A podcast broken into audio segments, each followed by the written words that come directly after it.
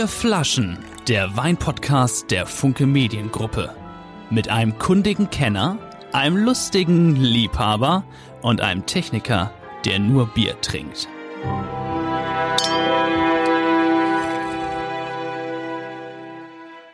Herzlich willkommen, liebe Freunde von Vier, Fra vier Flaschen. vier Flaschen. Etwas anders, ab jetzt. Ich verbessere mich. Michael Coutet ist da, Axel Leonard ist da. Ich verbessere mich. Jetzt vier Flaschen. Jede Woche. Dafür 60 Minuten. Komprimiertes Wissen. Am Ende immer drei Fragen unserer Hörerinnen und Hörer, die wir beantworten. Und natürlich tolle Gäste. Das Prinzip nochmal ganz, ganz kurz erklärt. Wir sind zu dritt. Michael Coutet, das ist der Mann mit den sehr, sehr kurzen Haaren. Das ist unser Weinkenner, Inhaber der Hanse Lounge in Hamburg und ein großer Weinexperte. Axel Leonard, der Mann mit der Mütze. Filmemacher und eigentlich Bierliebhaber. Mein Name ist Lars Heider und ich trinke am liebsten Riesling. Aber so allmählich gefallen mir auch die anderen Weine. Und Michael, du musst sagen, äh, also wir trinken vier Flaschen und laden uns dazu liebe Gäste ein und sprechen ganz viel über Wein. Und Michael, du musst sagen, wer sind heute unsere Gäste? Ja, äh, also erstmal muss ich mit einem Gerücht auf, äh, aufräumen, dass es Coutet heißt. Es heißt Kute. Das hört sich so spektakulär an. Ich, ich höre es nur immer wieder falsch und der Name ist so komplex, weil er ein J hinten hat. Also Michael Kute erklärt jetzt, äh, wer heute zu Gast ist und ich freue mich extrem und hoffe, dass die Technik hält. Wir haben den Präsidenten des VDP, des Verbands Deutscher Prädikatsweingüter, Steffen Christmann, äh, heute zu Gast. Der wird sich gleich dazuschalten. Und was zumindest für die, die das visuell begleiten, äh, noch viel schöner ist, seine Tochter Sophie wird äh, dann speziell über einen Wein sprechen, äh, den wir heute verkosten werden, einen Weißburgunder ähm, ja, vom Weingut Christmann aus der Pfalz. Und dann kann man auch nochmal einen Blick nach vorne werfen. Du hast und du schickst uns jetzt ja immer, oh, da sind sie schon. Moin, du schickst, uns, du schickst uns ja immer Weine zu. Es geht um portugiesische Weine heute, ganz interessant, so ein bisschen. Ne? Genau. Ne? Dann gibt es ein bisschen Rosé, einen, also einen Weißwein noch, auch aus der Pfalz, aber aus der südlichen Pfalz, einen Rosé und einen Rotwein. Und ja, hatten wir noch gar nicht Portugal und deswegen freue ich mich sehr auf, den, auf die heutigen knackigen 60 Minuten. Michael, bezaubernde Gäste, du musst sie vorstellen. Du kennst sie schon, wir lernen sie jetzt erst kennen. Ja, also Sophie kenne ich noch gar nicht so gut, äh, aber den äh, Steffen Christmann kenne ich schon seit vielen, vielen Jahren. Ähm, wir haben 2007 mal ähm, äh, da hat er noch die Lage Hohenmorgen gehabt, das haben wir uns exklusiv abfüllen lassen. Ähm, und er ist äh, nebenbei, äh, dass er ein großartiger Winzer ist, eben auch der Präsident des VDP. Und ich glaube, gerade in diesen sehr anspruchsvollen Zeiten, auch für den deutschen Weinbau, für die Winzer, umso toller, dass wir die höchste Instanz heute zu Gast haben, dass er sich Zeit nimmt und ein bisschen erzählt, wie es denn so ausschaut in den Betrieben, in den Regionen und wie es den Winzern so geht. Herzlich willkommen, ihr beiden. Hallo, gerne. VDP müssen wir einmal erklären, Verband Deutscher Prädikatswinzer, richtig? Weingüter, ja. Weingüter. Und da habe ich heute Morgen, nämlich das, deshalb passt es so gut, heute Morgen bekam ich die Nachricht, ähm, ob die nun stimmt oder nicht, das werden wir jetzt gleich klären, dass die Deutschen in der Corona-Krise, und das wäre ja ein toller Erfolg für uns, Michael, teurere Weine kaufen. Stimmt das? Ui. Weißt ich du nichts von? Hat eher ein bisschen äh, das Gefühl, dass es in eine andere Richtung geht und habe auch anderes gehört, okay. dass die Deutschen tendenziell ähm, mehr Wein einkaufen, wenn sie einfach so im Rewe oder im Edeka unterwegs sind. Und ähm, dass eher so ein bisschen, klar, nimmt der Onlinehandel von, von tollen, hochwertigen Weinen zu, aber nicht in dem Maß, wie weniger Wein in Restaurants getrunken wird. Und ähm, am Anfang waren alle so irritiert, dass sie noch nicht mal irgendwie zum Weinhändler um die Ecke gehen wollten, selbst wenn der noch verkaufen durfte, ähm, sondern haben ihren Einkauf innerhalb von wenigen Minuten abwickeln wollen. Und deswegen ist ganz klar, es gibt einen, einen echten Zuwachs ähm, im, im Lebensmitteleinzelhandel. Ähm, aber ansonsten ist es eher so, dass es weiterläuft, ähm, dass natürlich wir totale Bremsspuren bei der Gastronomie spüren, die wirklich tolle Partner für uns sind und die halt gar nichts mehr machen können. Und ähm, insofern ist es am Schluss schon eine schwierige Zeit für die meisten. Wie viel, macht, wie viel Prozent macht denn der, die Gastronomie für die Weinhändler aus? Wie viel Prozent eurer... Für die Winzer meinst du? Für die, für die, für die Winzer aus. Wie viel Prozent verkauft ihr an die, in die Gastronomie? Das kann man natürlich nie so pauschal sagen, weil jeder Betrieb ist da ein bisschen anders aufgestellt. Bei uns im Weingut würde ich sagen, dass wir, wir exportieren circa 35 bis 40 Prozent. Aber auch da ist es so, dass ein Großteil Also dort würde ich sagen, dass die Hälfte in die Gastro geht. Mhm. Ja. Ähm, wir haben natürlich auch Märkte wie in Skandinavien, Schweden oder Norwegen, wo wir auch ans Monopol verkaufen und wo die Leute dann wie im Weinladen ihren Wein kaufen. Also insofern, die Märkte sind stabil, die laufen besser als vorher.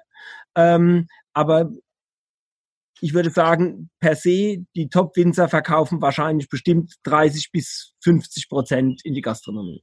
Okay. Okay, das fehlt natürlich jetzt. Ja. ja. Ich glaube es auch, wenn du äh, höhere, höherwertige Weine einkaufst, willst du auch eine Beratung haben. Da soll jemand was dazu sagen und das erklären können, äh, um das Risiko zu minimieren, wenn du die Flasche kaufst, dann, dass du dann nicht enttäuscht bist. Und das fällt dir dann komplett weg. Ähm, und das Risiko gehen halt dann viele nicht ein, es sei denn wieder im absoluten Top-Top-Bereich, wo es eh nur ganz wenig gibt. Ja, kann mir also vorstellen, dass die IDIG-Nachfrage, das ist der Top-Wein des Weinguts Christmann, ähm, die das wird nie ein Problem sein, das zu verkaufen. Ne? Aber dazwischen gibt es eben wahnsinnig viel, äh, wo es eben dann auch anspruchsvoller ist. Wie schaut es denn aber aus? Würde mich interessieren, so, man hat ja gehört, hier so Erntehelfer werden zehntausenderweise, äh, kriegen Sondergenehmigungen. Betrifft das auch? Betrifft das den deutschen Weinbau äh, oder ist das eher der Spargel, Kartoffel, keine Ahnung was, Bauer? Die härteste Phase in der Richtung, die haben wir im Moment noch nicht. Ähm, bei uns wäre das richtig hart, wenn das während der Weinlese ausfallen würde. Mhm. Ähm, Im Moment kommen wir immer noch mit relativ wenig äh, Unterstützung aus. Das fängt jetzt an. Äh, wir jetzt haben im Weingut Glück, weil uns mein jüngster Sohn, der hat jetzt dieses Jahr Abitur gemacht und anstatt Weltreise geht er mit seinen äh, Jahrgangskollegen in Rheinland-Pfalz, machen die ja schon im März Abitur. Und insofern sind die jetzt alle frei. Die wären normalerweise in die weite Welt gezogen und die gehen jetzt durch die Weinberge und brechen die Triebe aus, die jetzt dann da wachsen zu viel. Ähm, und das ist, ähm, also insofern sind wir jetzt entspannt. Wir haben jetzt tendenziell, wir müssen eher aufpassen, dass wir im Moment nicht so viele haben. Aber insgesamt ist es für die Branche schon ein, ein, ein großes Thema. Aber der Gemüsebau, der ist ganz klar, der leidet da echt Lot. Also im Spargel, da gibt's hier Höfe, die ernten dieses Jahr gar nichts, weil sie die, diese, es ist auch komplizierter. Das ist relativ schwierig zu erklären, was man da macht und wie man den Spargel da aus der Erde rausbringt. Ähm, das wird, würde bei uns während der Weinlese sein. Also wenn wir im September dann immer noch keine äh, Erntehelfer haben dürfen wie in der Vergangenheit, dann wird es auch für uns eng. Hm. Kann man sagen, Steffen, jetzt habt ihr die Weine sowieso quasi, ob ihr sie jetzt halt erst in drei Monaten verkauft oder holt man das dann nicht mehr nach, weil irgendwann die Gastronomen sagen, ich brauche aber den frischen, wo ist denn der 19er, was willst du denn mit dem 18er noch? Äh, wie ist da so die, ich, ich denke, diejenigen, die ein gutes Geschäft haben und deren Weine nachgefragt sind, die werden ihre Weine auch verkaufen. Deswegen gehen wir auch davon aus, dass wir das irgendwie, selbst wenn wir jetzt im ähm, Mai, Juni, Juli irgendwie 30, 40 Prozent weniger Absatz haben werden, haben wir die Hoffnung, dass es am Ende des Tages ähm, sich irgendwann wieder verläuft. Ähm, aber jede Flasche, die heute Abend nicht getrunken wird, die, die wird auch nicht nachgeholt äh, in dem Sinn. Also wenn die Leute heute eine billige Flasche aus dem Supermarkt trinken oder gar keinen Wein, dann trinken sie jetzt nicht in drei Monaten doppelt so viel Wein. Also die werden in drei Monaten nicht mehr trinken, wie sie vorher getrunken hätten. Gehe ich hm. mal davon aus. An mir liegt es nicht. An mir und Axel soll es nicht liegen im Moment. Also ihr also, trinkt dann doppelt so viel danach. Also nee, aber aktuell würde ich sagen, hat, ich weiß nicht, wie es bei dir ist, Axel, aber bei mir hat sich äh, doch der Weinkonsum uh, un, äh, unschön erhöht. Ja. ja. Also wenn ich, wenn ich jetzt äh, jede Woche äh, vier Flaschen geschickt bekomme, äh, wonach es ja aussieht, wird das auch an mir nicht ganz spurlos vorbeigehen.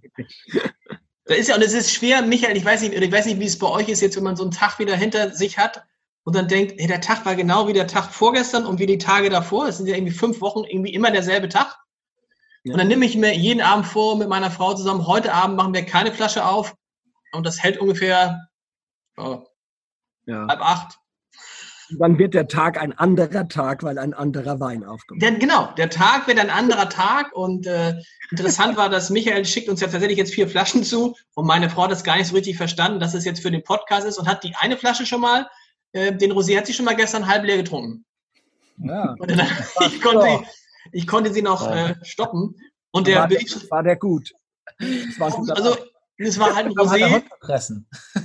es war ein Rosé, ich weiß es nicht, aber ähm, also insofern ist schon meine Erfahrung. Ich weiß nicht, macht ihr das auch manchmal, dass ihr euch abends mit äh, anderen Leuten trefft, mit Freunden und macht dann praktisch so ein digitales Weintrinken. Das machen wir jetzt so jeden zweiten Abend mit Freunden treffen und dann macht ihr auch. Haben wir auch schon gemacht, ja, genau. Ja. Das ist ganz schön. Ich hatte heute in der Früh tatsächlich um 11 Uhr schon mit einem australischen Winzer haben wir das gemacht, so mit zwölf Sommeliers und dem australischen Winzer. Das war ganz spannend. Bei denen ist dann kurz vor 18 Uhr abends gewesen, aber bei uns 11 Uhr morgens dann mit so ganz kräftigen australischen Shiraz und blauen Zähnen. Das ist Teil unseres Jobs normal, in der Zeit eher ungewöhnlich und jetzt noch viel ungewöhnlicher, wenn du quasi zur Mittagszeit schon eine Fahne hast, die dir vorausläuft, aber ist ein Teil unseres Geschäftes und wir müssen sowieso immer aufpassen mit Alkohol, weil wir damit ständig umgeben sind, äh, dass wir da immer die Balance halten. Und wenn wir verkosten, spucken wir das meiste eh aus sowieso, weil sonst würden wir alle nicht so fröhlich reinschauen, wie wir es eben tun. Wir nicht, Axel, oder? Nee, never, never. Auch. Wir spucken relativ wenig aus. Ja. Und ja, wollen wir jetzt einmal, du hast ja gesagt, der Michael Coutet möchte, dass diese Podcasts nur noch eine, oh, also der Michi, Ja, der Michi aus Österreich möchte, dass die Podcasts nicht so lang sind. Und ich achte auf Ja. die Zeit. Super. Wollen wir mal den, wollen wir mal, wir haben ja einen Wein von den Christmanns da. Und ich Ja, muss sagen, ich habe ihn gerade erst bekommen. Der Postbote hat ihn genau vor 20 Minuten gebracht. Aber er ist kalt. Das ist verrückt. Er ist echt kalt. Ja. Ja. Und wenn ich das verstanden habe, dann ist das die, die Sophie, das ist ein Projekt von ihr und deswegen umso schöner, dass sie uns jetzt gleich was dazu sagen kann. Sollen wir schon mal einschenken? Ja, ne? Ja, unbedingt. Toll. Wir machen mal auf. Ich Wir mach machen mal mal auf. auf. ja. Ja. Ah, ihr habt noch gar nicht, okay. Nee. Ja, erzähl mal was zum Weißburgunder. Sophie ist ja jetzt ja nicht das, wofür ihr weltbekannt seid. Nee, ähm, deswegen haben wir da auch so ein bisschen mit angefangen. Also ich bin ähm, jetzt vor zwei Jahren hier voll ins Weingut mit reingekommen und ähm, war eben so ein bisschen auf der Suche nach was, äh, wo man sich hier noch so ein bisschen austoben kann und wo man auch noch ein bisschen was verändern kann. Und ähm, da haben wir uns relativ schnell auf die Burgunder geeinigt, weil wir mit Riesling eigentlich ähm, finden wir schon ziemlich da sind, wo wir gerne sein wollen. Und ähm, bei den Burgundern hatten wir das Gefühl, dass es noch ein bisschen Potenzial gibt. Also durfte ich da ein bisschen ja, neue Sachen ausprobieren. Und ähm, gerade beim Weißburgunder ist es eben so, dass wir eigentlich hier, ich meine, klar, wir sind in der Pfalz, das ist mit einer von den sonnigsten und wärmsten Ecken Deutschlands. Ähm, hier wachsen Pfirsiche, Feigen und Oliven und ähm, aber auch Trauben und die können eben auch manchmal schon ganz schön reif werden. Dann kann so ein Weißburgunder auch eher mal so ein bisschen cremiger, ein bisschen kräftiger sein. Und wir wollten gerne ein bisschen mehr Frische wieder mit reinholen und haben deswegen einfach unsere Arbeitsweise ein bisschen umgestellt. Also haben ein bisschen, bisschen früher gelesen, ein bisschen, bisschen wärmer gegoren, ein bisschen mit Holz gearbeitet, um einfach so einen richtig kräutrigen, würzigen, salzigen Weißburgunder draus zu machen. Und das ähm, hat ganz gut funktioniert eigentlich. Also ich durfte es im zweiten Jahrgang jetzt wieder machen. Also Okay. okay. Wir haben jetzt 2018, 2018 im Glas. Ähm, was ist jetzt, gibt es schon eine, gibt es schon eine Lernkurve, sage ich nicht, Erfahrungskurve jetzt beim zweiten Jahrgang, wo du sagst, beim ersten, das hat mir nicht so gut gefallen, das haben wir jetzt geändert, da haben wir, das Holz ist jetzt ganz gebraucht oder ein bisschen neu oder Eigentlich bei dem Wein kaum. Also das haben wir im ersten Jahrgang ähm, eben nur mit dem einen Wein gemacht, mit dem Favingert. Ähm, das war 17 das erste Mal. 18 waren es dann schon zwei Weißburgunder, die wir auf die Art und Weise gemacht haben. Und jetzt mit 19 haben wir unsere komplette Weißburgunder Range sozusagen auf ähm, die Arbeitsweise umgestellt, weil uns das insgesamt super gut gefallen hat. Also es ist insgesamt einfach mehr Holz, bisschen frischer, ähm, aber jetzt nie holzig. Also ich finde, ähm, auch wenn man da jetzt reinriecht, das äh, riecht jetzt nicht so, als würde man in ein Stück ähm, frisches Holz irgendwie reinbeißen, sondern es sind eben große Holzfässer, wie wir sie hier in der Pfalz ganz typisch einsetzen. Und bevor wir eben mit dem Riesling in so ein neues Fass reingehen, ähm, gehen wir da einmal mit dem Weißburgunder durch. Man hat ja ein bisschen Holz, aber es ist eben nicht zu kräftig. Ja, sehr, sehr elegant, sehr fein. Wie war denn 2018? War das nicht opulenter? Es wirkt mir jetzt eher sehr, sehr straight jetzt dein Wein. Jetzt ist es, also klar, 18 war so der, der Hitzesommer, aber auch für uns ähm, die früh, früheste Weinlese aller Zeiten. Ähm, aber das Wann war das? Wann habt ihr angefangen?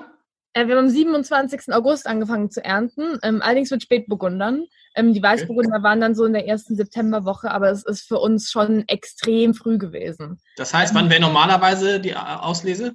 Also mein, mein Opa hat eigentlich immer gesagt, dass man im September keine guten Trauben ernten kann, dass man bis in den Oktober warten muss. Das ist was, äh, Aber dann war es viele Jahre so, dass eigentlich so irgendwo zwischen dem 20. und 30. September. Man erntet die Spätburgunder vor den Weißburgundern? Ja. Ah, Spätburgunder sind eigentlich immer das erste, was reif ist. Ähm, danach kommen die Weißburgunder und als letztes die Rieslinge. Die heißen Müssen sie da nicht Frühburgunder heißen eigentlich? Aber Ein das, Witz wahrscheinlich. Noch früher, das ist eben der Grund. Es gibt den Frühburgunder, der ist noch mal drei oder früher, frü- vier Wochen früher reif. Den Okay. braucht man früher. Jetzt Aber den braucht hat man den heute, nicht mehr. jeder, der den hat, ist, ähm, ist heute gequält, weil er das hat, weil das mitten in den Sommerferien dann ähm, ihn zwingt, die Trauben zu ernten. Also deswegen- nochmal Reihenfolge Spätburgunder, äh, Weißburgunder, Ja. Grauburgunder habt ihr nicht? So ein ganz kleines bisschen. Ähm, Okay. der, der kommt irgendwo zwischen Spätburgunder und Weißburgunder und dann ähm, kommt nach dem Weißburgunder dann kommt der Riesling. Und der Riesling. Ja, insgesamt. Michael, du musst doch irgendwie, du musst es doch irgendwie, was hast du schon gesagt, ist elegant, aber nicht. Weil Michael ist ja immer brutal, ist ja auch dafür bekannt, dass er eigentlich alle Weine, die er nicht selber vertreibt, die er nicht selber vertreibt, doof findet. Äh, Wir haben auch die Weine von der Familie Christmann seit vielen Jahren da. Aktuell haben wir noch den Luxus, zum Beispiel Idich 2012 auf der Karte zu haben. Das ist momentan so schön zu trinken. Das macht so eine Freude. Das ist so viel Wein. Also von daher, und ich finde die, die letzten Jahre, aber das ist eh eine Linie. Vielleicht hat es auch damit zu tun, dass Sophie auch dabei im, im Weingut ist. Ist jetzt schwierig, wenn, wenn zwei Generationen nebeneinander sitzen.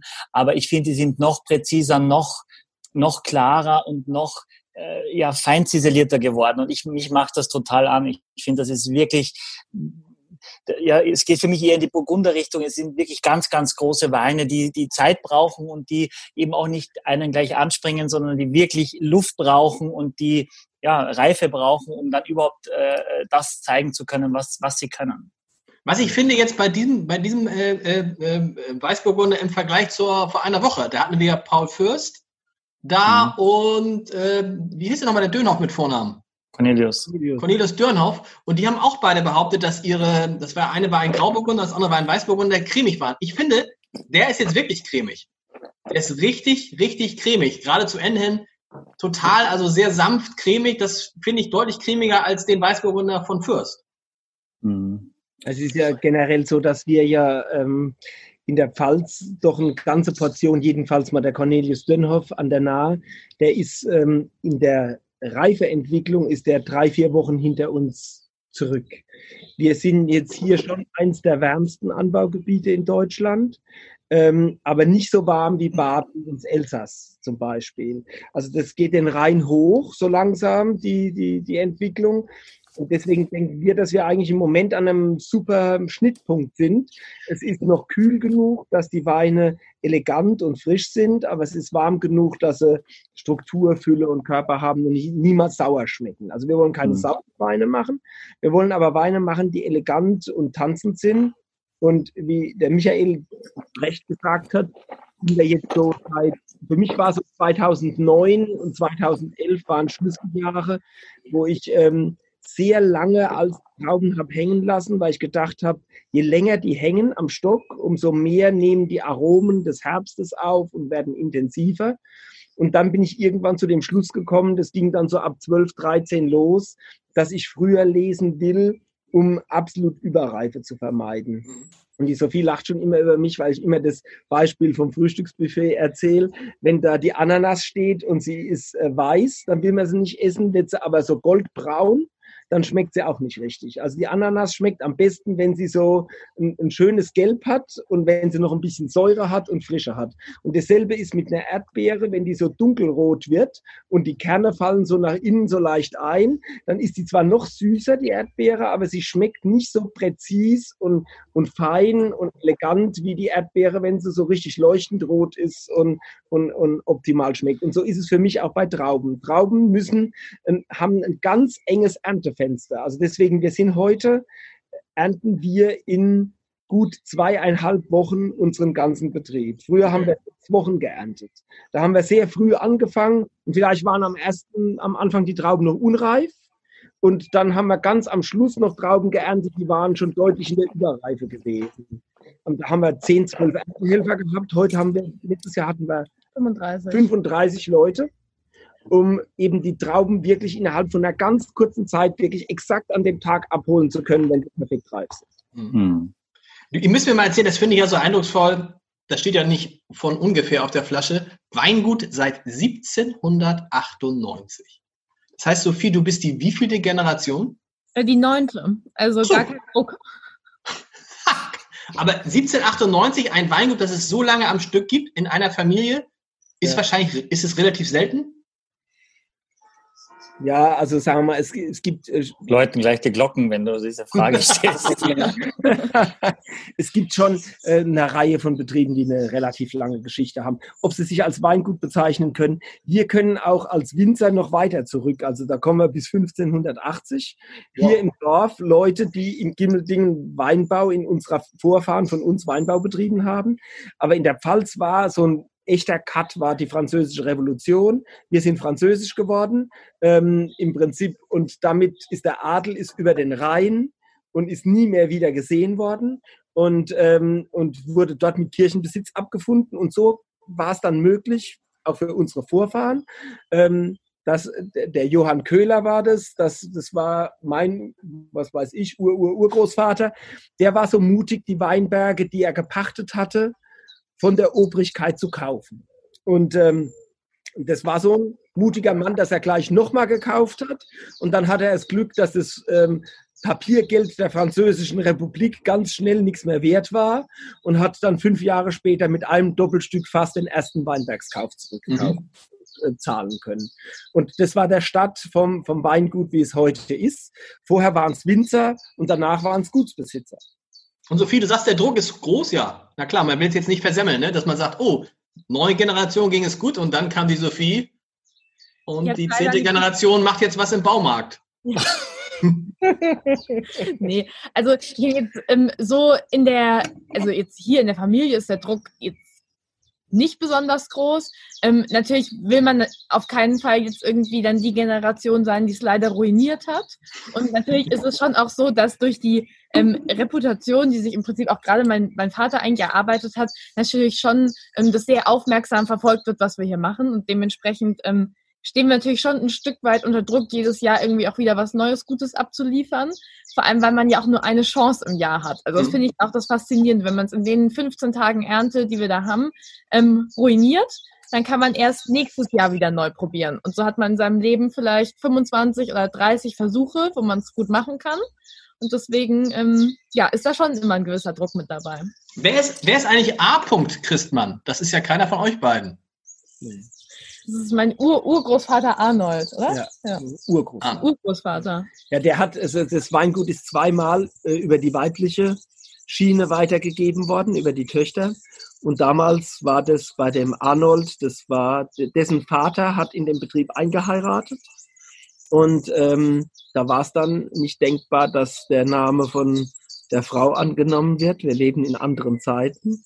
Und ähm, insofern war der Arnold dann ab 1932 der, der Gutsbesitzer hier. Und, äh, Und Sophie, bist du jetzt die erste, bist du die erste Frau? nee, die dritte. Nicht die dritte. Die dritte, okay, cool. Ja.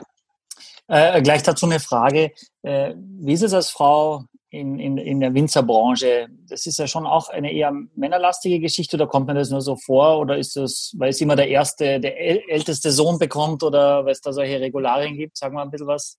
Es ist schon eine sehr männerlastige Geschichte. Also das muss man schon sagen. Es wird besser. Ähm, aber es ist ähm, trotzdem so, dass es natürlich, wenn man auf Verkostungen geht oder auch mit anderen Winzern zusammensitzt oder sowas, ähm, ich in der Regel eher so die äh, Frauenquote bin. Ähm, aber im Großen und Ganzen, weil es, es Ganz anders als heute übrigens. Ja, das muss man genau. auch mal sagen, ganz anders als heute. es wird schon besser. Und ich meine, es gibt ja auch schon in der Generation, jetzt auch von meinem Vater, ähm, viele Frauen, die, also die Bettina Bürklin, ähm, die Sabine Moosbacher, die Anne Bärbel Acham, also gibt es auch gerade in der Pfalz auch wirklich ähm, viele Frauen, die da schon Betriebe geleitet haben. Also ich würde sagen, es wird, aber es ist auf jeden Fall noch deutliches Potenzial nach oben.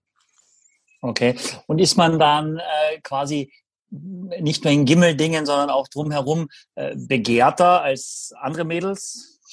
ist, das, ist das eine zu intime Frage? Leute, manchmal auch eher ein bisschen Angst vielleicht. Ja, Ich okay. möchte mich, ich möchte mich für Michael entschuldigen. Ja, das ist eine ganz menschliche Frage. Das ist eine menschliche Frage.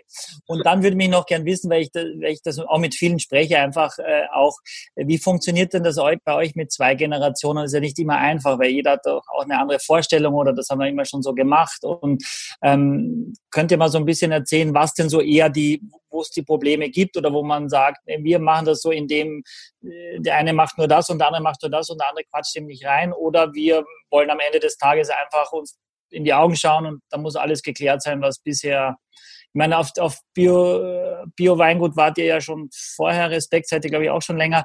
Ähm, das sind ja so Dinge, die vielleicht die jungen Generationen oft ein bisschen noch angepusht haben. Aber was äh, kannst du da, könnt ihr da uns ein bisschen was erzählen? Also ich glaube, dass wir als, ähm, als Team super gut zusammen funktionieren. Und das wirklich, ich, also da auch von ganz, ganz vielen Freunden ganz viel Chaos erlebe. Ähm, aber das, aber das bei uns wirklich super viel Spaß macht so zusammen. Also ich habe überhaupt nicht das Gefühl, dass ich ähm, jetzt extrem kämpfen musste, um bestimmte Sachen machen zu dürfen, aber ich kam warum auch? Ich kam auch nicht mit der Einstellung, dass ich jetzt hier ähm, alles mal ändern müsste, weil der Betrieb steht ja tipptopp da. Also das ist auch genau wie eben gesagt, wir sind ein Biodym-Betrieb jetzt seit 15 Jahren. Unsere Weinberge sind super, wir machen guten Wein. Ähm, wir betreiben gemeinsames Feintuning und das macht uns zusammen super viel Spaß. Ja, also wir finden ähm, wirklich so, dass es. Ähm, Sophie, vielleicht gehst du mal kurz in den Keller und dann. Ja, vielleicht. ja. Die Kombi ist ja eigentlich, äh, man fragt sich ja, warum sich viele Menschen so quälen und so Probleme machen. Eigentlich ist ja optimal, dass man jemanden hat, der einem anstachelt und ähm, dazu bringt, neue Wege zu gehen und Dinge auch zu verändern und in Frage zu stellen. Aber gleichzeitig das Erfahrungswissen da ist, ähm, weil man ja selbst auch schon manches ausprobiert hat, was schiefgegangen ist. Und insofern kann man eigentlich aus der Kombi ja optimale Ergebnisse bringen. Und ich finde, finde es ja auch, sagen wir mal, als Angestellter in einem, in einem Betrieb hat man ja so das Gefühl, dass die Lebenskurve so nach oben geht und wenn man ganz oben ist, geht man in Rente. Als ähm, äh, Familienunternehmer. Familienunternehmer, wo die nächste Generation hinterherkommt, weiß man, dass man seinen Höhepunkt quasi an Macht und an Einfluss mit, äh, mit Anfang 50 überschritten hat und dass dann Mitte 50 ähm, es dann, wenn die Tochter in Betrieb kommt, ähm, abwärts geht und dass es dann irgendwann aber zum Glück, man sieht es bei meinem Vater, der ist jetzt 91, und der marschiert immer noch jeden Morgen bei der Frühbesprechung um 7 Uhr auf den Hof und will hören, was passiert und ist im Moment völlig unleidlich, weil er nicht mehr durch die Gegend fahren darf und Erledigungen übernehmen kann, ähm, dass es auch sehr, sehr lange geht. Und dann ähm, nimmt man das in Kauf, dass man, wenn man mit 65 dann oder äh, den Betrieb übergibt, dass dann einfach die Welt äh, eine andere ist. Also wir empfinden es wirklich so, wie Sophie sagt, ganz, finde das wirklich, dass es auch ein schönes Thema ist. Sie sagt, aus zweimal 100 Prozent wird bei uns nicht 200 Prozent, sondern wir schaffen das 250 draus zu machen. Wow. Okay. Das ist ja toll. Und wie ist es innerhalb des VDPs? Gibt es denn vielleicht auch Betriebe, wo es einfach, wo die Kinder dann sagen, mach den Scheiß alleine. Ich arbeite, ich verdiene dreimal so viel wie du in meiner, keine Ahnung, IT-Butze, in meinem Konzern, keine Ahnung, ähm, bin ich angewiesen auf Natur, auf Hagel, auf Verkauf und, und, und auf Zahlungsausfall.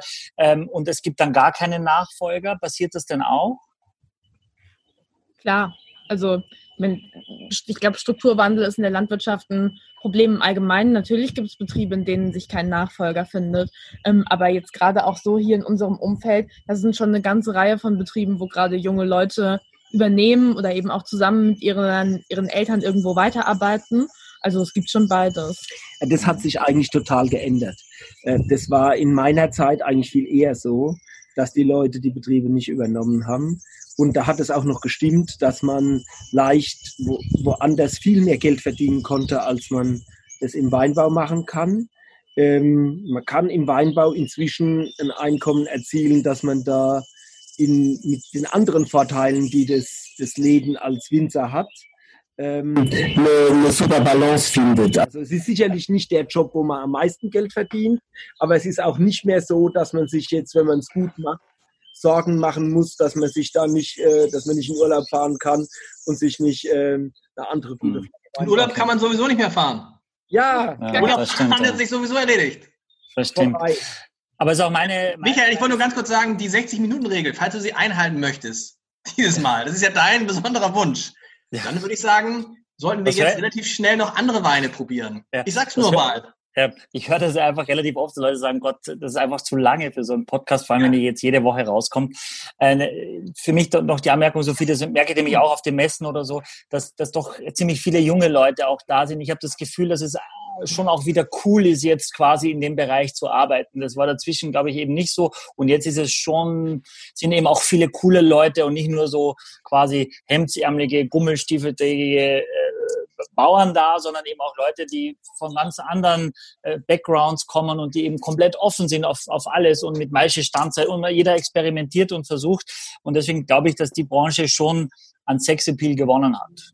Absolut. Ja, auf, also ich glaube wirklich, also ich, ich konnte mir auch nie was, nie vorstellen, wirklich was anderes zu machen, weil einfach die Verbindung aus verschiedenen Bereichen, die wir hier haben, einfach was Großartiges ist. Also man steht irgendwie fest mit beiden Füßen auf dem Boden, arbeitet mit der Natur und ist da auch, also ich hatte jetzt letzte Woche auch zum Beispiel ein bisschen Frostschäden gegeben, das passiert dann einfach und dann muss man einfach damit weiterarbeiten mit dem, was passiert ist.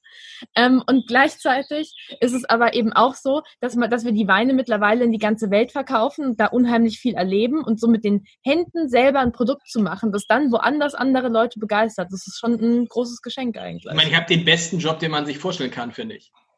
Ich würde jetzt schon eigentlich gerne mal wissen, was so ein Winzer eigentlich verdient im Jahr. Michael, das erzählst du mir uns gleich irgendwann später. Ja. Eine gute Frage. Aber ich finde, es ist doch toll mit, Verdienen würden wir viel mehr. Ja. Es ist doch ein, toll, wenn man mit so einem Produkt zu tun hat, oder? Wollt ja. ihr nicht einfach da bleiben? Habt ihr die, habt, haben die anderen auch die Flaschen? Ne, so weit sind wir noch nicht logistisch. Es tut mir so leid, äh, dass ihr quasi euren eigenen Wein trinken müsst.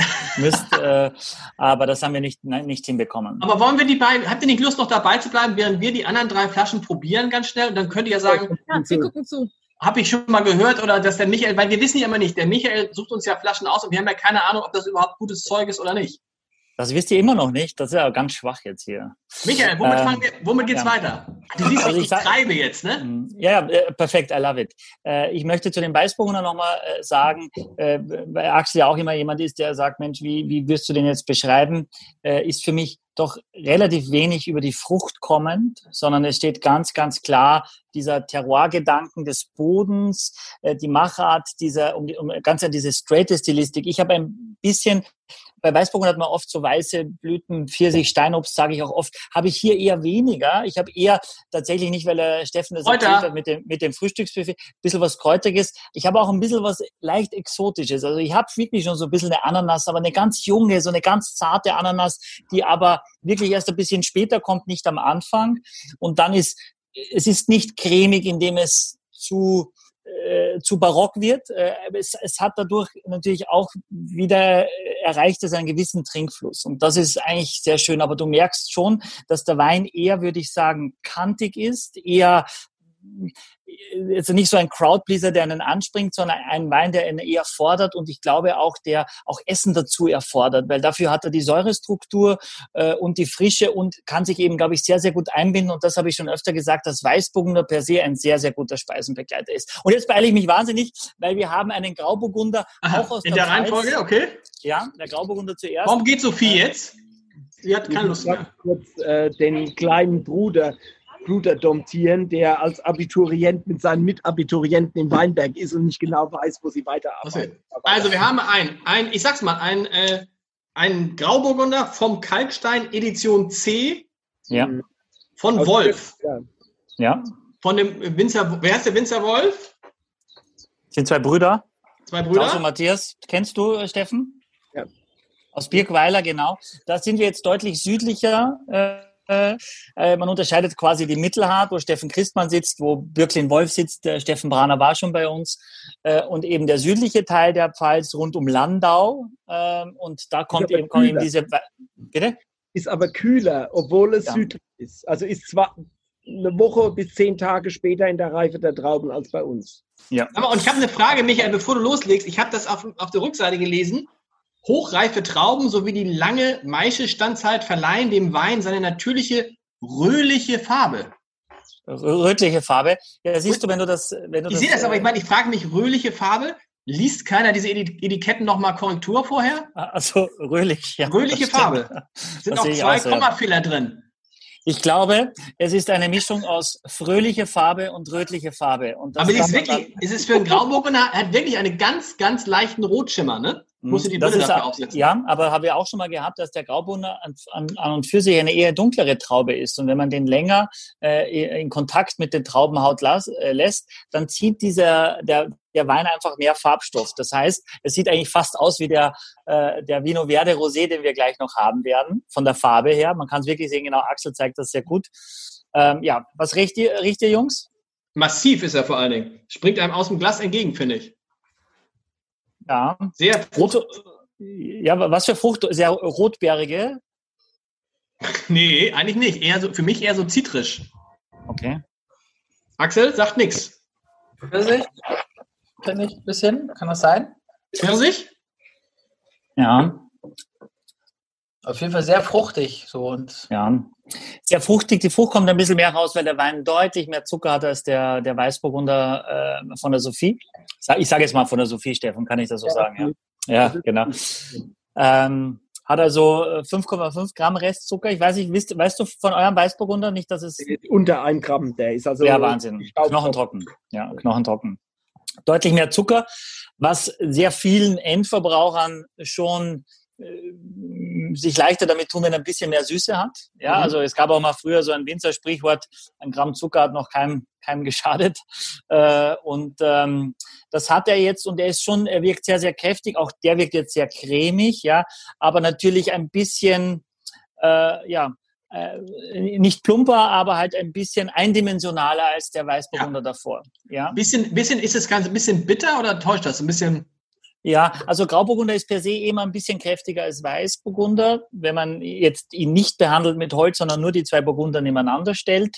Ähm, und er hat natürlich ein bisschen mehr Alkohol auch, das merkst du schon auch. Und dieser Alkohol kommt dann irgendwann in diese leichte Bitterkeit. Auf dem Etikett steht, glaube ich, 13, kann er auch Ja. 13,4 haben. 19 Prozent, genau. Genau, ja. für mich wirkt er so ein bisschen so, als ob er irgendwie Kohlensäure hätte oder so. Kann das sein oder woher kommt das?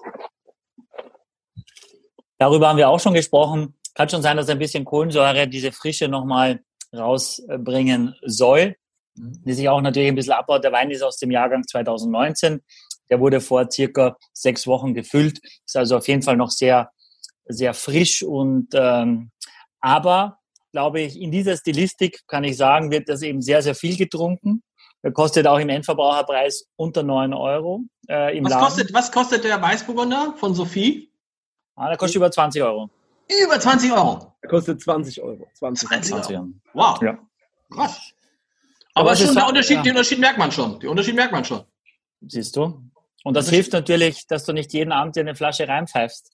Und Ja, hier hast, du natürlich auch das, hier hast du natürlich auch das Thema, glaube ich, mal unter uns, davon eine Flasche oder die andere Flasche, wenn ich heute Abend, ich würde mich für die andere entscheiden, weil davon eine Flasche, morgen Kopf, oder? Schmerzen. Nein, nein, auf keinen Fall Kopfschmerzen. Ich würde euch keinen Bein bringen, der Kopfschmerzen hat.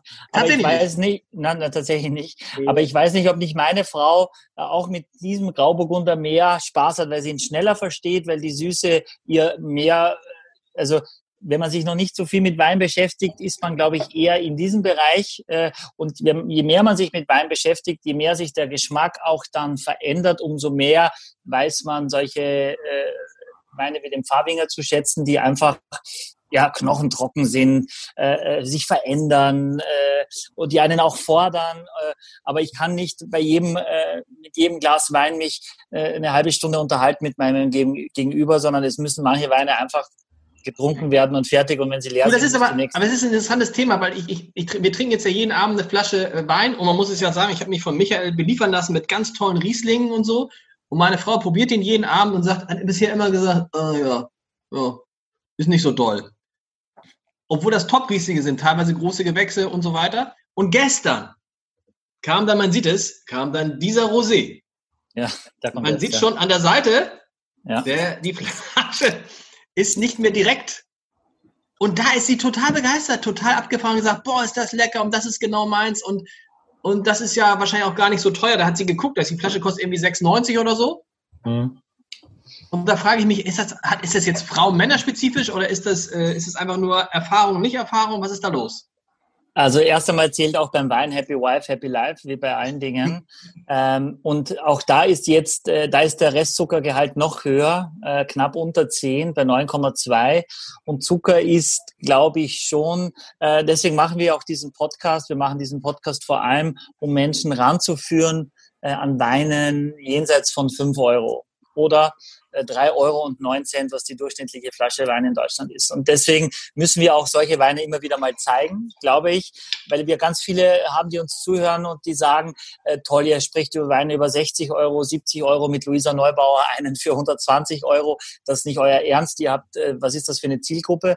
Äh, und deswegen ist es auch wichtig, dass man Weine, die, die man irgendwo auch bekommen kann und nicht immer nur ist ausverkauft, ist streng, ist nur mit eigener Ausstattung und Weine, die man glaube ich, die jemand mal probieren kann, der sonst seinen Wein, äh, Stefan hat es gesagt, bei irgendeinem äh, Lebensmittelhandel oder beim Discounter noch, äh, noch schwieriger äh, kauft, dass der dann sagt, das, das riskiere ich, weil der Gap zwischen vier Euro und sieben Euro ist nicht so hoch, das mache ich jetzt mal und möchte mal äh, sehen, ob das, was die da über den Wein sagen, ob ich das auch empfinde. Mhm. Also, Sophie, gibt es das, Sophie, gibt es da irgendwie einen Unterschied, was, den, was Frauen und Männer anbelangt, oder hat das einfach nur mit der Erfahrung zu tun? Ähm, nee, ich glaube, das hat schon mit der Erfahrung zu tun. Also ich bin schon auch, also wir sind uns eigentlich meistens relativ einig bei dem, was wir trinken. Ähm, mhm. ich bin auch eher so der ähm, knochentrocken, bisschen toughere ähm, Typ in der Beziehung. Aber ich glaube, es ist auch einfach, ähm, es liegt auch an dem, was wir machen. Also wir sind halt ein bisschen Nerds und machen auch Weine. So ein bisschen in die Richtung. Aber es ist wie mit, mit allen Sachen. Wenn die komplizierter werden, muss man sich intensiver damit beschäftigen. Ist es. Und dann, das ist ja auch mit Musik, äh, äh wem äh, gefällt beim ersten Mal, wenn er Zwölftonmusik hört. Also das muss man schon, manche Dinge muss man sich richtig mit befassen und muss sich reinarbeiten. Und dann ist aber der Vorteil bei Wein, finde ich schon, dass viele Leute es dann doch ganz gut, wenn sie es nebeneinander probieren, kapieren und dass ihnen dann der bessere, aufwendiger erzeugte Wein Auch dann doch besser, besser schmeckt. Ich werde es heute äh, Abend testen. Habt ihr schon mal was gehört? Wie heißt es? Casa, Casal de Ventosela oder so? Ventosela, genau. Jawohl. Ventosela. Schon mal gehört, Sophie? Ähm, wir trinken recht wenig ähm, Rosé im Allgemeinen und ähm, ja, portugiesische. Verpönt Rosé, kann man das sagen? Ob was ist? Ja, ob das verpönt ist. Ich, ich glaube, man kann das, also ich glaube, wenn man sich Mühe gibt, kann man aus allem was Gutes machen. Ähm, ob man jetzt dann. So, als ob es verpönt wäre. Anhat, dann.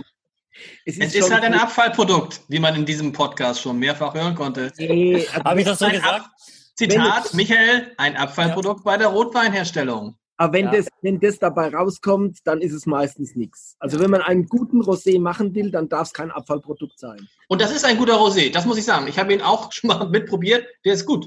Oder, Michael? Ja, also Vinho Verde steht, also das Verde für grün, aber eigentlich für den jungen Wein aus Portugal. Das kennt man auch als Weißwein, das gibt es eben auch als Roséwein oder als Rotwein. Ähm, ich finde, für den Preisbereich ist es sehr, sehr viel Wein das würde ich, den Wein würde ich, ich finde, merkt ihr diese Süße, dieses sehr, sehr bärige, ich habe so Wald, äh, Walderdbeere, äh, Himbeere, also wirklich schon sehr fruchtig und sehr in diese Beerenaromatik hinein. Aber nicht so brausepulvermäßig, ne? Das ist es nicht. Also es ist, nee, nee, nee. es ist so wie, als ob da richtige Beeren drin, also richtige Erdbeeren oder Brombeeren oder was ich drin wären, Himbeeren. Mm. Viel, Erd, mm. viel erdbeerig, finde ich. Mm. Und, und man muss schon halt immer noch wissen, ist ja jetzt meine Frau, die ich liebe sie über alles, habe ich kennengelernt. Da war Fregenet schon sehr großzügig, wenn sie sich das mit ihren Freundinnen gegönnt hat. Äh, und ich kenne noch ganz viele Menschen auch hier, die äh, die Rotkäppchensekt trinken, ja, also mit deutlich mehr Zucker. Und das ist auch eine sehr, sehr erfolgreiche Marke. Ähm, und ich glaube, dass das, das könnte, dieser Wein könnte ein Weg sein für alle, die sagen, okay, ich äh, jetzt ich, das riskiere ich mal, was ihr immer so redet. Ich mache da mal mit und versuche das für mich auch zu, äh, zu entdecken. Ich glaube, der Wein muss in dem Fall jetzt wirklich richtig kalt sein und draußen muss es ziemlich warm sein. Ja, ja. ist ja im Moment. Dann, ja, ist es ja, ist es im Moment auch sehr, sehr trocken. Aber ähm, ich glaube, dass du ein, ein, ein, ein gegrilltes Stück Fleisch zum Beispiel, einfach wo du diese Röstaromen und diese Schärfe von dem Fleisch hast, dazu ein Wein, der ein bisschen diese Süße dann äh, ausbalanciert, das passt wunderbar. Das ist ein ziemlicher No-Brainer, da muss man sich keine Stunde damit äh, beschäftigen. Und ich glaube, neun von zehn Leuten werden sagen, das trinke ich. Falle ich nicht Klar. um dabei, aber es ist wirklich gut gemacht. Man kann auf die Seite des, äh, des Weinguts mal gehen, das sagte mir meine Frau gestern. Die beiden Winzer sehen extrem gut aus. Ja ich sagte dann, ich möchte, ich, möchte, ich möchte noch mehr Weine von euch. Das ist ganz ähnlich wie in Gimmeldingen. Ganz ähnlich wie in Gimmeldingen. wie warm ist es bei euch eigentlich? Ist bei euch richtig warm, ja? Bei euch ist Sommer. Bei uns ist Sommer. Bei uns hat es die ganze Zeit so 24 bis 26. Oh. Ja. Es ist oh. eigentlich noch schöner als Sommer, weil im Sommer wird es hier 32, 34 Grad und dann ist man froh, wenn man im Schatten sitzt. Also jetzt ist eigentlich perfekt. So wie in, Also wir halten mal fest, Michael, dass wir das nicht, wir machen es gleich nochmal am Ende vielleicht. Ähm, aber der, der, der Christmann, was wirklich was Feines, wo man lange viel Spaß mit hat, man schönen Trinkfluss. Der Wolf Grauburgunder eher so ein Einsteiger, aber eben auch nicht der klassische Grauburgunder. Und hier muss man wirklich sagen, so ein Rosé, für alle die, auch die sagen, oh, Rosé, weiß ich nicht, aber richtig gut. Richtig, also anspruchsvoller Rosé, kann man sagen. Ja, anspruchsvoll, nein. Äh, äh, aber so ein, ein, ein, ein Saufrosé, der hat auch nur 11,5 Alkohol. Ich finde es auch gut, ja, äh, dass, es, dass es doch ziemlich leicht ist. Und in der Welt der Rosés... Was hast du gerade gesagt? Bitte? Ein Saufrosé ist das? Ja. Okay. Ja. Ja. Ist, äh, darf man das sagen in Deutschland? Als Österreicher oft habe ich das nicht so genau mit der Aussprache. In Süddeutschland darf man sagen. Ja, danke. Aber danke. solange er nicht aus Isch, solange er nicht aus Ischgl kommt, ist uns alles egal. Ja. So ein bisschen nach Tankstelle, ehrlich gesagt, Saufrosé. Also, ja, nein, was ich damit, also ich glaube, für sieben Euro kann es auch ein Wein sein, aber sagt, da machen wir halt eine zweite Flasche auf, selbst wenn wir die heute nicht austrinken, dann wandert sie in den Kühlschrank, ja, dann ist die Damage nicht ganz so hoch. Da, genau dafür ist er gedacht. Wichtig ist, glaube ich, bei dem Wein extrem, dass du die Temperatur hältst und es wirklich knackig kalt ist. Ja. Und durch diese Süße, ähm, auch wenn ich es äh, total dagegen bin, verstehe ich am ehesten noch, wenn Leute sagen, ich hau mir da drei Eiswürfel rein, weil ich jetzt quasi in den Park gehe, der zehn Minuten entfernt ist und trinkt das Glas dann dort, äh, weil dann kann man die Süße sogar ein bisschen damit kompensieren. Nicht in den Park gehen, zu Hause bleiben. Ja. bleibst du immer zu Hause, Lars, eigentlich? Ich habe, ich habe wirklich, ich habe, glaube ich, seit sechs Wochen keinen Menschen gesehen. Wirklich, so gut wie keinen Menschen. Gestern die Frau im Getränkemarkt. Das kam für mich wirklich der erste soziale Kontakt seit langer Zeit. Also außerhalb meiner Familie. Ne? Oh, Friseur hast du auch keinen gesehen? Was kann man nicht so genau Persönlich erkennen? habe ich aber Das am äh, nächsten Mittwoch Termin. Guck mal, hier habt ihr jetzt so einen, so einen Korkenzieher. Wie findet ihr den? Ich habe hab so einen. Wieder. ist- Ja, ja, ich. Ja, ja, Ich ja. hatte, ich hatte keinen, wisst ihr was, das, die, bei den Nachbarn war die Tür offen und ich habe einfach den Korkenzieher aus deren Küche geklaut. Habt ihr das gar nicht gesagt? Peinlich. Na gut, pass auf. Ist das Diesen, nicht toll? diesen, So, guck mal hier. Ist doch gut. nein. Also erstmal haben wir ja gelernt, dass wir das oben abschneiden. Habe ich ja Ja. schon. Oh, Echt? nicht Das raus. Das, das sieht, okay. Wir wollten es aber unter dieser Verbreiterung der Flasche machen. Ach so. Na, das haben wir ja genau besprochen letztes Mal. Äh, Axel arbeitet noch daran. Wie ihr seht, liebe Christmänner, das ist ein Profi-Talk. Also es geht wirklich nur um hochwertige Weine und die Geschichten dazu. Das, Äh, ich erzähle, dass man immer noch besser werden kann. Ja, das ist richtig. Das ist muss immer richtig. Potenzial da sein. Schon wieder ein Völlig. Portugiese. Erzähl uns. Win, Win, Winastic. Der Cabe, Cabechao, drei, äh, aus dem Jahrgang 2017. Äh, sechs Monate im Holz. Auch das ist ein ähm, einfacher, von mir in perfekter Temperatur, weil leicht gekühlt. Bei euch 18 bestimmt Grad auch. steht. Oh, ich habe aus Versehen das vermischt. Ist das schlimm? Nee, Nee, gar Mit dem, Problem. mit dem Rosé. Das muss ich wegschütten, Ah. oder? Das Das muss ich wegschütten. ich wegschütten. Ich bin gleich wieder da. Das geht Da, da, da kommst du in Österreich groß raus, das können wir sehr gut aus der Historie bedingt. Ähm, was wir jetzt haben, ist eben äh, äh, im Gegensatz zum Vinho Verde, das hier im nördlichen Teil Portugals ist, sind wir hier ziemlich im Süden, kurz vor der Algarve. Äh, und äh, wir haben, auch da steht Reserva drauf, haben wir schon mal ge gelernt, dass ganz oft Reserva, Lars, Ja, aber jetzt frage ich mich gerade, haben wir nicht gelernt, Reserve oder Reserve ist auch, kann auch ein großes Gewächs sein, was man aber nicht, äh, was man dann zum zweiten Mal abfüllt, kann auch, heißt das nicht auch Reserve? Na, nur beim großen Gewächs ist es so, dass es nur eine Abfüllung gibt. Ja, das heißt, wenn ich einmal das große Gewächs abgefüllt habe, kann ich keine Spätfüllung großes Gewächs machen, sondern dann ist es eben eine, ein Reservewein bei den meisten Winzern. Das Okay. ist es. Wir hatten diesen einen Ansonsten Wein heißt Reserve gar nichts, ne?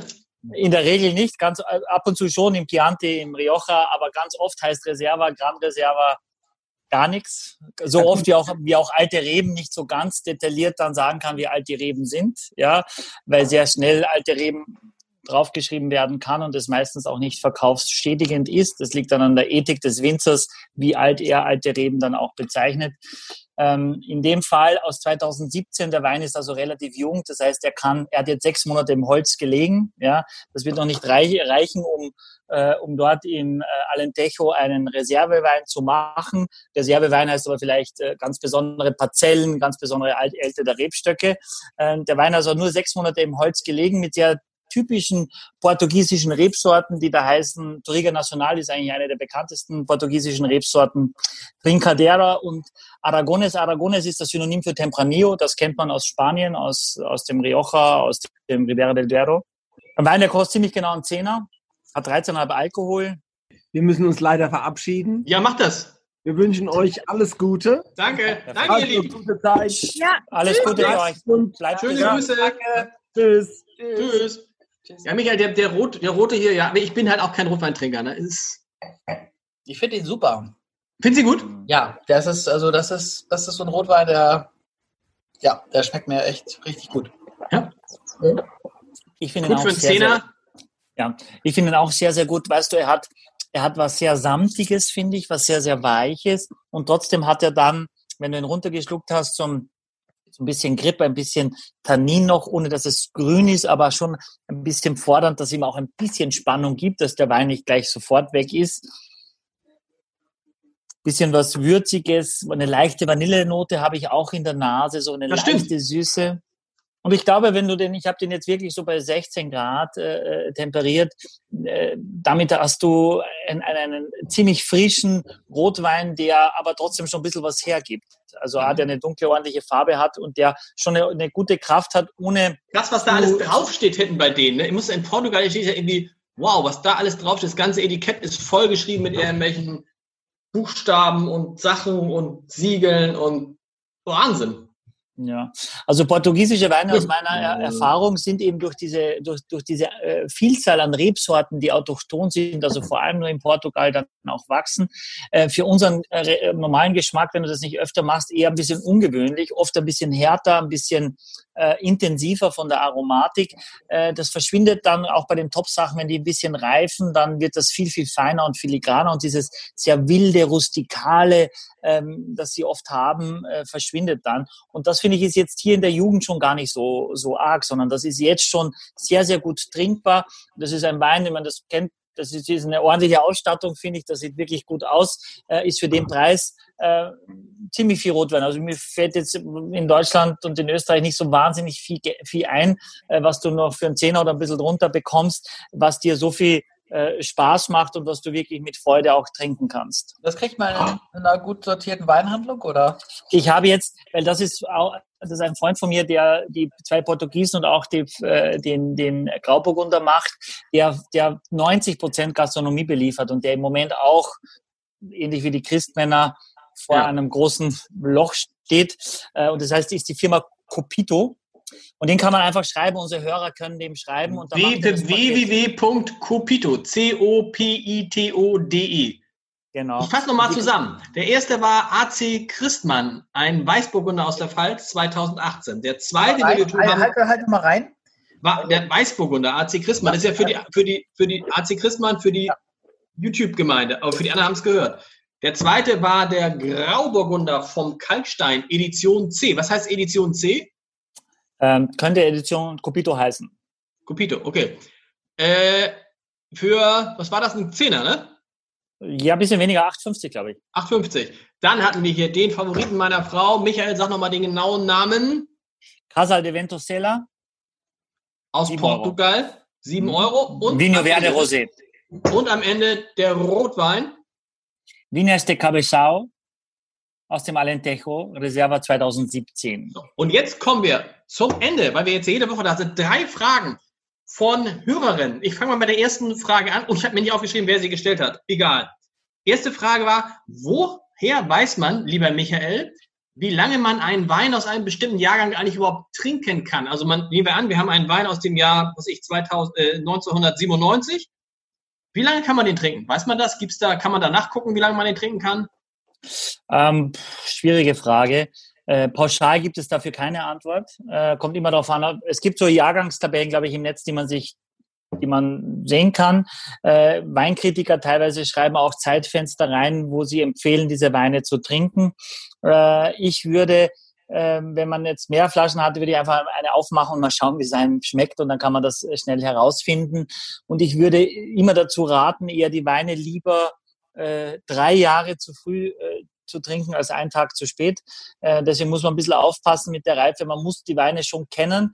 Im Zweifel in Deutschland, in Österreich kann man auch am Weingut anrufen und sagen, ich habe da einen 97er, okay. ist ja noch gut. Oft sagen die Weingüter, ihnen wird er vielleicht gar nicht mehr so schmecken. Für uns wäre es schon toll zu wissen, wir haben gar nicht mehr so viel davon, den kaufen die es zurück und geben dann zwei Flaschen vom aktuellen Jahr und man hat selber dann viel mehr Freude, als wenn man eine Flasche aufmacht, wo man selber sagt, schmeckt aber schon nach Sherry und der Winzer wird sich richtig, äh, richtig freuen. Pauschale Antwort gibt's nicht. Ich würde sagen, in, in Deutschland generell kannst du zehn Jahre lang so ziemlich alles auf jeden Fall trinken. Zweite Frage. Zweite Frage. Ein Hörer, Klaus kann das sein, hat in seinem Keller ein paar Flaschen, äh, wie heißt das, Mouton Rothschild, Rothschild gefunden. Mhm. Aus den Jahrgängen irgendwie so 70, 80 und fragt, wie viel mögen die denn wert sein? Mhm.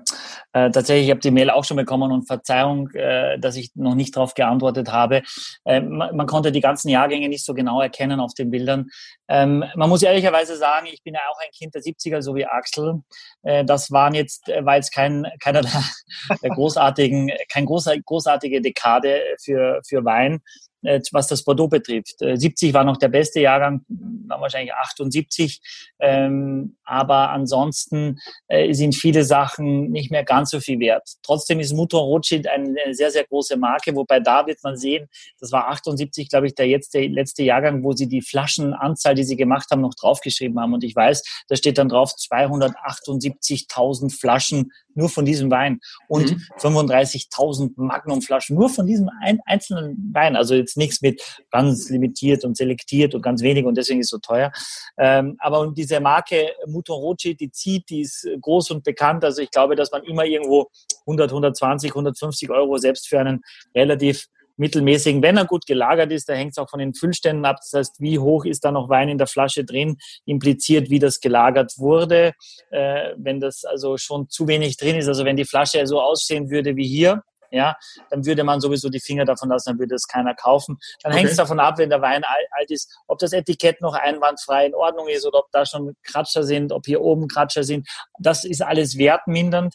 Meine Erfahrung ist, dass Menschen ganz oft eine ganz andere Vorstellung haben, was diese Weine wert sind, nämlich sie glauben, sie sind viel mehr wert, äh, wenn man die zum Beispiel ins Internet eingibt. Da muss man sagen, dass viele schlechte Menschen sich im Netz tummeln, erstens. Und zweitens, dass die, die im Netz diese Weine verkaufen, äh, sie ja irgendwann einkaufen für weniger Geld, um sie für mehr Geld zu verkaufen. Das heißt, die wollen auch eine Marge haben und von daher ähm, schwierig. Aber ich, ich, werde, ich melde mich dann nochmal versprochen. Letzte Frage, Mona 79. Könnt ihr nicht mal Weine aus Sachsen besprechen? Aus Sachsen? Ja, ja, das habe ich auch gesehen. Ich glaube, sie ist 79, Mona 79. Ja. Mona 79. Äh, also ich glaube nicht, dass das die Mona ist, die 79 Jahre alt ist. Ähm, und äh, das machen wir total gerne. Schöne Grüße, Mona, erstmal, ja. Genau, ja, und danke, dass du uns hörst oder siehst. Äh, wir haben, äh, also ich habe äh, einige Weine schon probiert aus Sachsen, die ich in der Regel gut fand, aber für das, was sie kosten, fand ich sie nicht mehr ganz so gut. Meine persönliche Meinung. Ich habe einen ganz lieben Freund in, in Dresden, Jens Bizonka heißt der Sommelier und Inhaber der Weinzentrale, eine Weinbar. Und vielleicht können wir in einer der nächsten Folgen ihn auch dazu bitten, macht er bestimmt und dass er uns ein Paket zusammenstellt äh, von Weinen aus den neuen Bundesländern, äh, Saale, Unstrut, Sachsen, um einfach zu sagen, hey, das ist das, was wir aktuell trinken, was aktuell der Markt hergibt, äh, würde ich ich spannend finden, weil ich mich da auch wirklich viel zu wenig auskenne. Jungs, ich würde sagen, das ist ein schönes Schlusswort gewesen, Axel. Wir beide haben wie immer gestaunt, aber wir haben jetzt vier Flaschen Wein zu Hause, die wir bis nächste Woche austrinken. die wir bis nächste Woche austrinken müssen. Eine Frage bei diesem alten Wein. Du meinst, wenn die Flasche nicht mehr voll ist, so dann würde man die Finger davon lassen. Wo ist der denn dann hin? Äh, verdampft. Verdampft. Äh, verdampft hinein in einer Welt, weil es zu trocken war äh, von der Lagerung her, weil äh, ja primär weil es zu trocken war, weil die Luftfeuchtigkeit zu gering war und die Temperatur zu hoch war. Und da geht die Verdampfung eben schneller. Und je älter der Wein ist, umso deutlicher merkst du das. Okay. Ihr Lieben, sehen wir uns nächste Woche wieder, nächsten Freitag, selbe Stelle, selbe Welle. Ja. Michael? Nee, zwei, ich habe noch schnell, weil ich habe mit der Eva Fricke und nochmal mit dem Paul Fürst gesprochen. Und beide haben gesagt, wenn unsere Hörer das Weingut anschreiben, Eva Fricke im Rheingau und Paul Fürst in Franken und sagen, ich hätte gern von dem Riesling von Eva Fricke, den wir mit dem Gerd Retter hatten, oder den Weißburgunder Pur Mineral, den wir letztes Mal hatten, ähm, dann bekommen die zwölf Flaschen frei Haus geschickt und das Weingut berechnet nur elf. Das wollte ich noch sagen. Das ist, glaube ich, ein ganz guter Deal für alle, die es ausgehalten bis zum Schluss zu hören. Macht das, ihr macht nichts ja. verkehrt. Und wenn man es bei uns bestellt, dann äh, würden wir sagen, dass es äh, äh, zwölf Flaschen zum Preis von 16 gibt. Ja, wir verkaufen gar nichts. Äh, erstmal noch. Aber das kann sich ändern. Wer weiß, wer weiß, wer weiß, wer weiß. Ja. Aber noch einmal euer Lieblingswein von heute. Lieblingswein eindeutig Sophie. Wahnsinn. Und Michael? Ja, auch, schon auch der Wein von Sophie, wobei ich den Rotwein ehrlicherweise auch sehr gerne mag. Ich, mich hat jetzt keiner gefragt, aber das ist er. Jetzt können wir sagen, dass du den, dass du den, dass du den, den Weißburgunder gar nicht mit der Post gekriegt hast. Aber gut, das ist ein anderes Thema. tschüss. Bis nächste Mal. tschüss. Aufs Leben, Leute. Aufs Leben. Aufs Leben. Bleibt gesund. Ja. Ciao, ciao.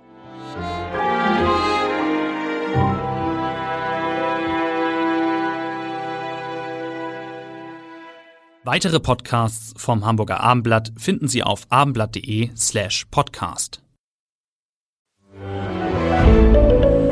Ein Podcast von Funke.